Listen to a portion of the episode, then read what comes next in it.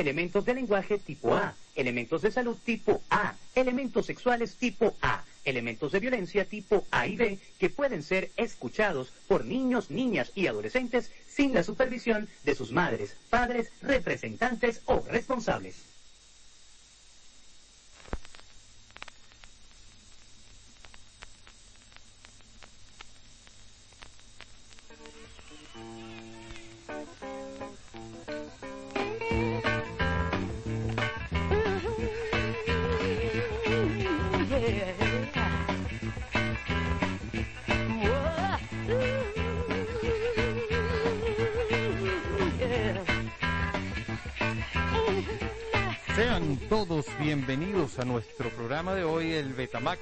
Fiesta 89.1 FM, la que te mueve.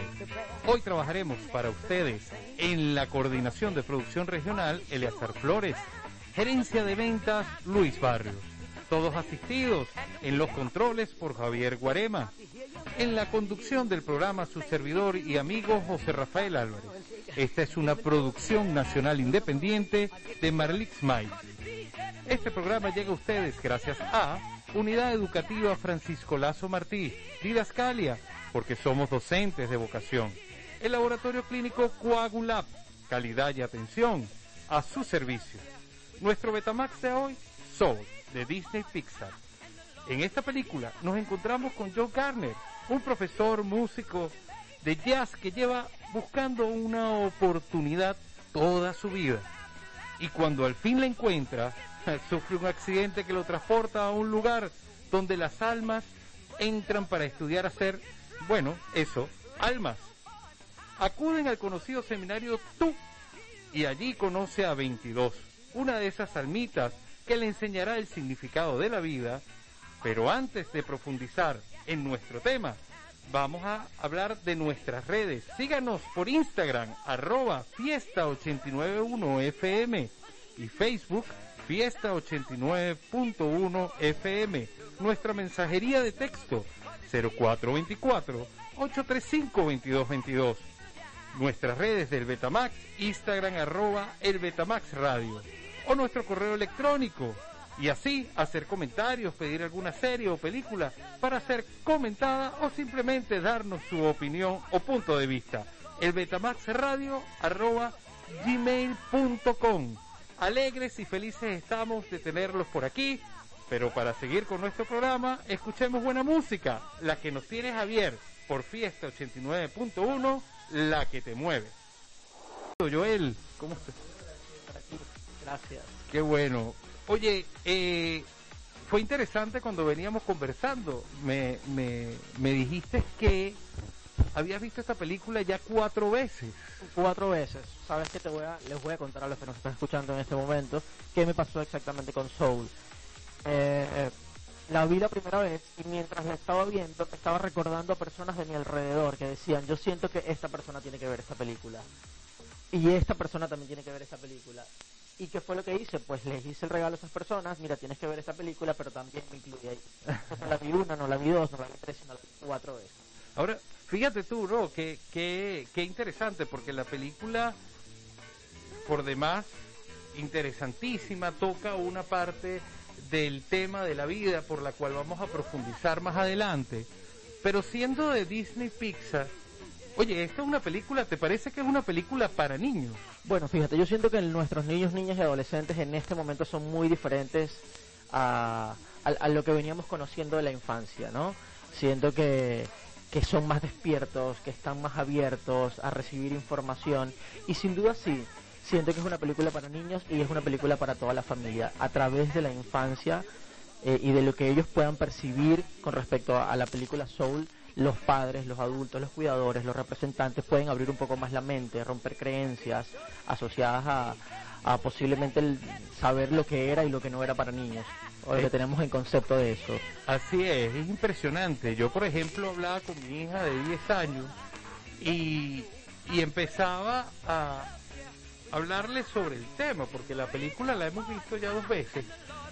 Y yo le decía, hija, ¿a ti te parece que esta película es para niños?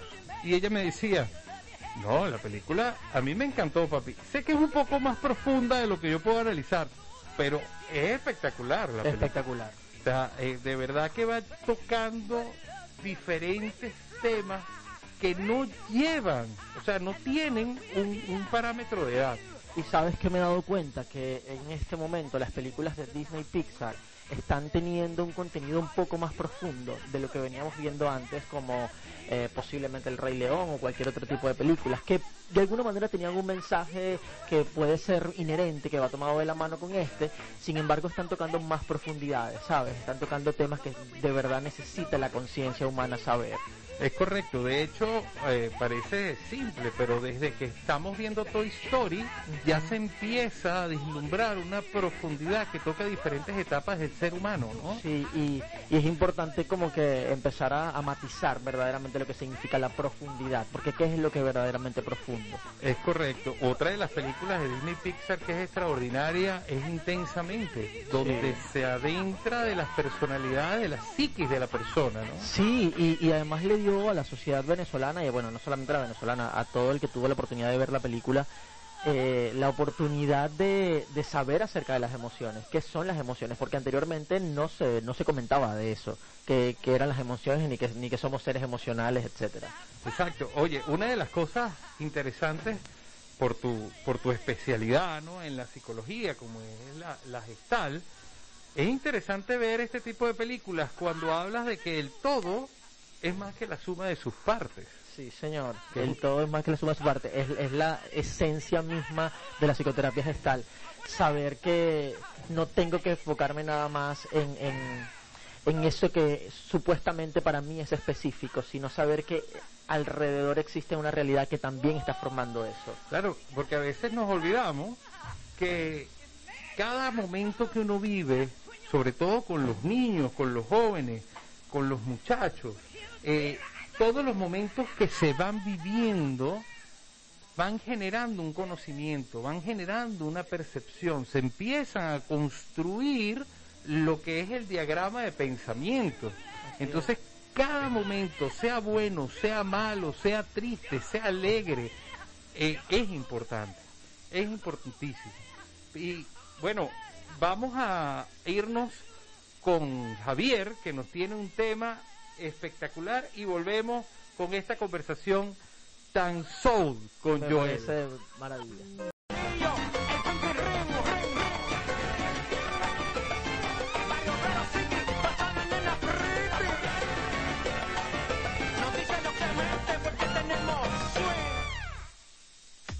Ok, ahora veámoslo desde arriba, Joel. Abriendo un poco el compás. Esta película eh, pone sobre el tapete una manera de ver la vida un poco más profunda de lo que normalmente lo hacemos y también más simple, ¿no? El ser humano, por principio natural y social, eh, siempre está en la búsqueda de su felicidad. Y lo que normen- normalmente vemos como felicidad son nuestros logros. Según vamos desarrollándonos en nuestro trabajo, en nuestro matrimonio, en las metas que nos vamos proponiendo a nivel personal, laboral, social, nos vamos sintiendo más felices, ¿no? Entonces, aquí hay varias preguntas que serían interesantes. Eh, ¿Es cierto que nuestra felicidad está en los logros? Mi felicidad depende de ellos. ¿Quién Yo- estipula esos logros? Sí, yo siento que eh, sin duda alguna cuando ese logro está conectado hacia afuera o con lo que esperamos desde afuera, eh, posiblemente la búsqueda de, la felicidad se haga un poco más lenta o posiblemente no te satisfaga lo suficiente.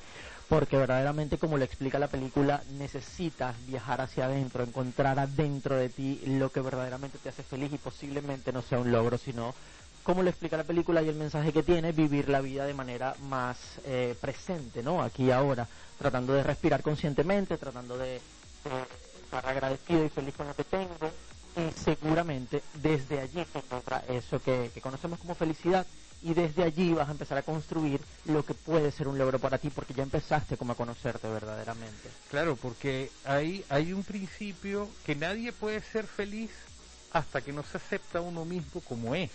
Mientras tanto, mi felicidad está afuera, no está dentro, ¿no? Exacto. Cuando uno eh, entiende y aprende a conocerse a uno mismo y se acepta con lo positivo y lo negativo, Empezando por ese principio que somos perfectibles y que debemos buscar nuestro desarrollo personal. Eh, dejamos a un lado esa visión externa del otro para que nos diga lo estás haciendo bien, qué bueno vas, eh, y empezamos a entender que nuestros errores son tan importantes como nuestros logros.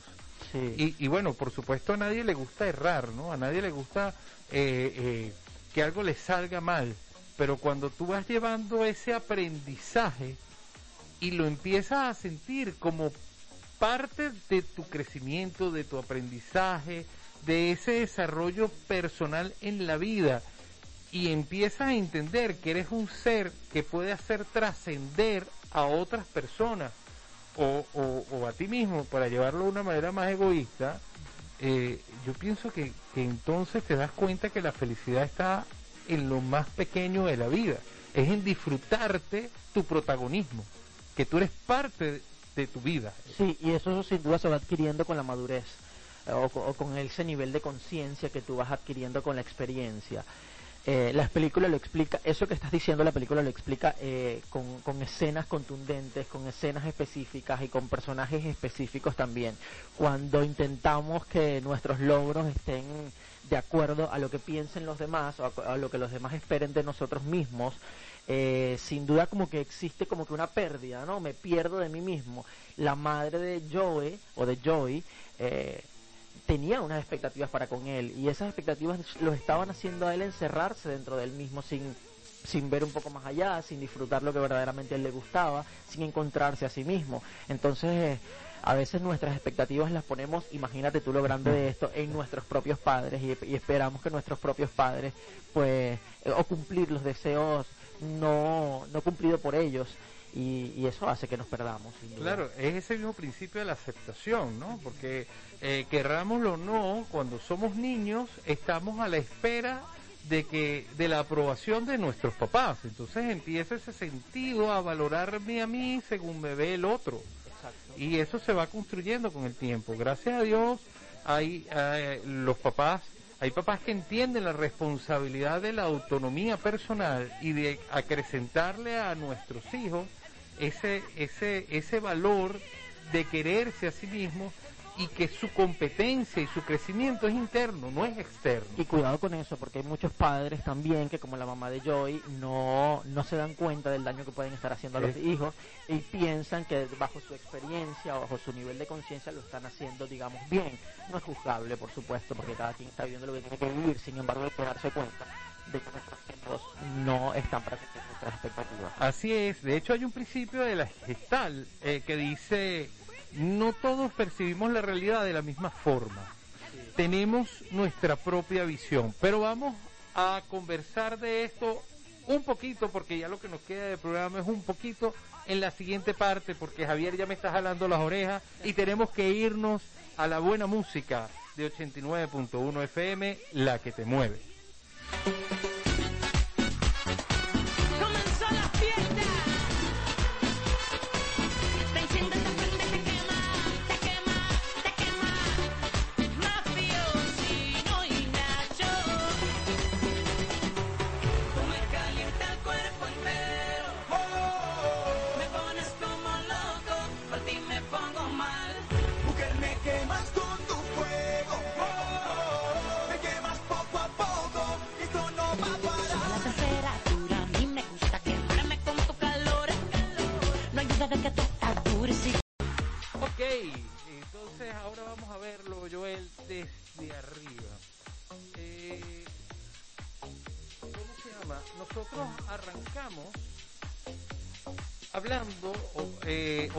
En el aire lo que es un principio de la gestal, ¿verdad? No todos percibimos la realidad de la misma forma.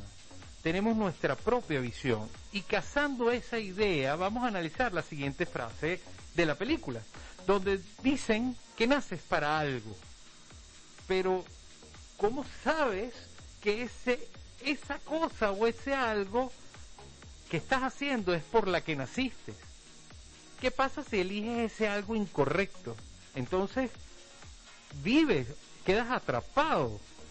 ¿Qué pasa con esa persona? Sí, yo siento que eh, vamos a irnos como que a la génesis de la percepción, que es lo que yo estoy sintiendo en este momento, porque sin duda la percepción es una impresión de mi sentido, de lo que yo estoy sintiendo como persona. Si lo que yo estoy haciendo no me está haciendo sentir verdaderamente bien, si me está generando bienestar emocional, me está generando felicidad, sin duda mm, lo que yo estoy haciendo no me está no me está llevando por el camino que es hacia mí. No sé si me explico de manera clara.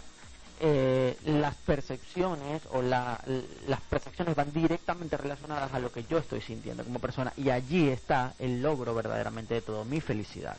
Claro, porque lo importante, y, ahí voy al final, uno nunca queda atrapado, uno se atrapa si uno quiere atrapar. Eh, yo he conocido personas, como por ejemplo, a mí me pasó en mi etapa de estudiante en la Universidad Católica, donde eh, estudié mi carrera, tuve un profesor que a los 67 años decidió estudiar medicina porque él a los 67 años se dio cuenta que su vocación era la medicina. Qué bendición. Y bueno, eh, además de ser un, profesor extraordinario, de esos que, uno disfruta eh, el verlos, supe de él en el transcurso de su vida y resulta que eh, hoy por hoy ya por supuesto está mayor, pero se graduó de médico este, y ha ido eh, contando o, viviendo ese triunfo que tuvo a los 67 años. Entonces, realmente el tiempo es relativo cuando se tiene un sueño. Sí, y, y además lo admiro muchísimo el profesor que cuentas porque pudo eh, no zafarse, sino más bien saber manejar, canalizar una emoción que que se pone eh, se pone intensa cuando eh, de buscar nuestros sueños se trata que es el miedo. A veces el miedo nos puede paralizar y fíjate que este profesor con 67 años dijo no yo qué miedo ni qué miedo yo voy a lo que a mí me gusta hacer a lo que yo vine a hacer claro y una carrera tan delicada como la medicina o sea no no es que se metió a cantante no. se metió a médico con respeto a los cantantes. Exacto claro no por supuesto que no es nada fácil cantar. Pero entonces a ver, hay una frase que en la película que a mí me llamó muchísimo la atención. Dice, no entiendo. Siempre que estoy cerca de alcanzar mis sueños, algo se me atraviesa. Habría que cuestionar la naturaleza de la realidad de ese sueño, porque si no está fluyendo verdaderamente hacia lo que tú supuestamente quieres, habría que preguntarse verdaderamente esto es lo que yo quiero. Sí, o también a veces nosotros mismos nos metemos la zancadilla. Sí, nos autosaboteamos, ¿no? Nos autosaboteamos y, nosotros tenemos un objetivo y, y, al principio lo tenemos muy claro y arrancamos con ese objetivo para construir lo que soñamos, pero por favor por re a veces nos truncamos el objetivo, nos truncamos el sueño y muchas veces puede ser por miedo a equivocarse por miedo a no lograrlo. Fíjate cómo lo maneja la psicología y hay un síndrome relacionado con ello. Eh, hay, que, hay que revisar las creencias, qué estoy creyendo de mí mismo, qué fue lo que me dijeron a mí cuando yo estaba pequeño, qué me decía mi mamá, tú no sirves, tú sirves. Eh, cuáles son las percepciones que yo estoy teniendo hacia mí mismo. Y justamente allí es donde van los pensamientos. Si tuviste realidades diversas, ahí es donde van los pensamientos y te dicen, no, tú no puedes con esto. Sí, bueno, y eso va un poquito a lo que hablábamos inicialmente, ¿no? De cómo me veo yo en mi vida. Porque eh, si nosotros no entendemos que el cambio de nuestra vida está en nosotros, siempre vamos a estarle poniendo excusas a las cosas externas y nos vamos a truncar, porque cual, en todo proyecto que uno arranca, eh, en cada misión de vida que uno decide tener, siempre va a tener obstáculos. Uno de los aprendizajes más importantes que me dejó Soul es que hay que estar bien atentos cuando yo supuestamente conseguí lo que yo quiero y me dejo obsesionar con eso y no veo más vida afuera, no veo más eh, sentido afuera, sino supuestamente lo que yo estoy haciendo en este momento. Hay que tener cuidado con eso. Hay muchas personas y más en la sociedad venezolana que se han dedicado por la situación social que vivimos a simplemente hacer una sola cosa y estar allí, estar allí. Se te va la vida estando allí. Es así, de te hecho. obsesionas y te pierdes. Hay una escena que es cumbre en la película donde él logra su sueño, que es tocar con la persona que tanto anhelaba que, que, que, era una persona importante dentro de la música del, dentro del, del, espectro del jazz, ¿no? Y cuando termina, él dice, tanto lo he soñado, tanto lo he querido, y ya, lo logré. O sea, quedé, ya lo hice. Uno, a mí un personaje me pareció súper importante que es 22. 22 claro. para mí tiene un papel muy protagónico en todo esto. Y, y, y, me encanta cómo ella manejó esa obsesión. Ok, pero me vas a hablar de esa obsesión después de que Javier nos ponga la música que nos tiene escogida para este preciso momento. No se vayan, nos vemos en pocos minutos por aquí, por el Betamax.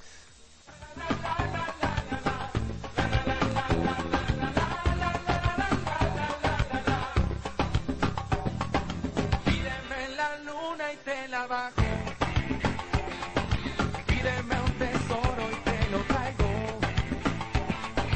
Pídeme que me sumerja en ti y que navegue en tu regazo y que te bese muy despacio. Pídeme que te deje mi vida. Pídeme que muera entre tus brazos. Y bien amigos, seguimos con publicidad. En el centro comercial El Cardón de Puerto La Cruz existe un laboratorio con casi 30 años de tradición, experiencia, ética y profesionalismo. Aquí conseguirá el apoyo confiable para obtener los mejores resultados básicos para su diagnóstico. En el laboratorio clínico Coagulab, calidad y atención al servicio de su salud. Contáctenos por el 0414-821-5658. El otro día estaba contando que tuve que ir a, sacarme, hacerme unos análisis de sangre aquí en Coagulab. Oye, qué sabroso, dentro de lo malo que es que te tengan que sacar la sangre y hacerte unos estudios porque tienes un poco de miedo que te pueda salir, la atención, la sonrisa, la amabilidad que pude encontrar en Coagulab. Se los agradezco muchísimo, de verdad. Sigan así porque lo están haciendo extraordinariamente bien. Y no por poco, ya van a cumplir 30 años, ¿no? Y bueno, habíamos dejado algo en el aire. De las obsesiones de lo que supuestamente es felicidad.